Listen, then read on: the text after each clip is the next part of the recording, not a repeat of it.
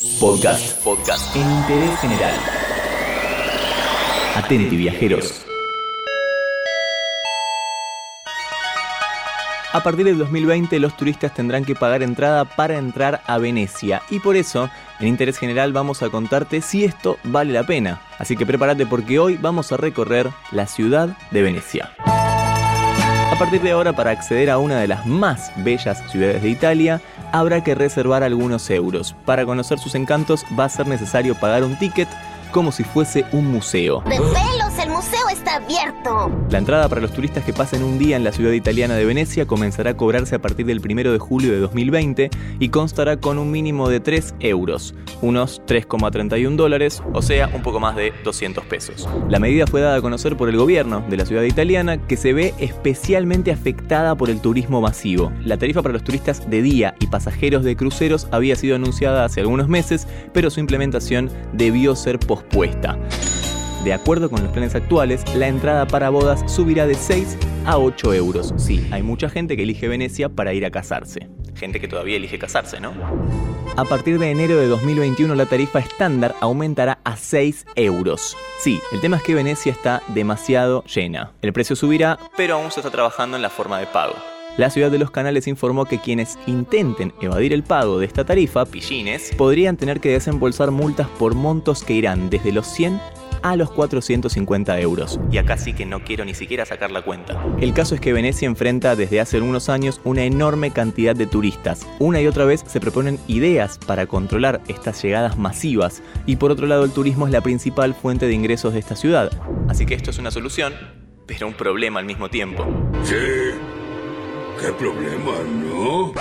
La ciudad apela a la responsabilidad de dichos turistas. Cabe destacar que Venecia y su laguna son patrimonio de la humanidad de la UNESCO desde 1987 y para seguir como tal no pueden relajarse.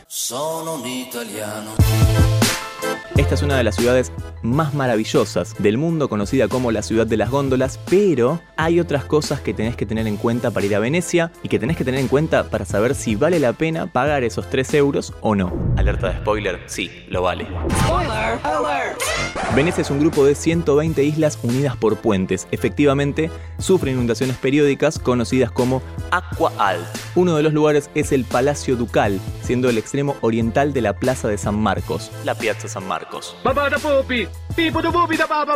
Es uno de los símbolos de la gloria y el poder de Venecia, edificio de estilo gótico con sus dos fachadas más visibles que miran hacia la laguna de Venecia y a la plaza de San Marcos. Por otro lado está el Puente Rialto. Es el más antiguo de los cuatro puentes de Venecia que cruzan el Gran Canal y probablemente el más famoso de la ciudad. Seguramente lo habrás visto en alguna fotografía porque es uno de los lugares, junto a la Torre Eiffel y el Coliseo, más fotografiados de Europa. Y por supuesto tenemos el Gran Canal. Es el mayor canal de la ciudad de Venecia, la mayor zona húmeda de ese país. Este recorre Venecia trazando una S y lo sigue en tamaño e importancia el Canal Reggio o Canareggio.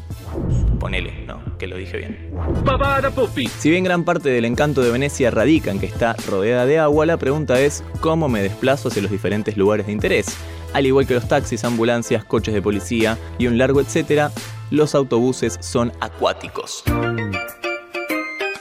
Los vaporetos realizan la función de autobuses urbanos y eso sí, tienen un encanto por supuesto especial porque están recorriendo el canal de Venecia. Si tomás un vaporeto, ten en cuenta que el precio de un billete válido por 60 minutos es de 7,50 euros. O sea que entrar sale muchísimo más barato que recorrer la ciudad en autobús. Pero hablando de agua, no solamente existen los canales de Venecia, sino que Venecia tiene playas. Sí, un dato poco conocido. Vamos pa' la playa, pa' curarte el alma. El Lido di Venecia es una de las metas preferidas por los venecianos durante el periodo de verano. Sus playas son un lugar espectacular. El fondo del mar es de poca profundidad, así que sí, no vamos a poder surfear, pero permite también que los niños más pequeños puedan bañarse con total tranquilidad. Por supuesto que Venecia tiene un montón de playas, esa playa es al menos la más conocida o una de las más lindas. A su vez también tiene playas privadas o playas públicas. En este caso, el Lido di Venecia es totalmente pública para que vayas a conocerla conocimos una de las pocas ciudades del mundo que a partir del año 2020 va a cobrarte una especie de entrada. Y la recorrimos, aunque sea brevemente, acá, en Interés General.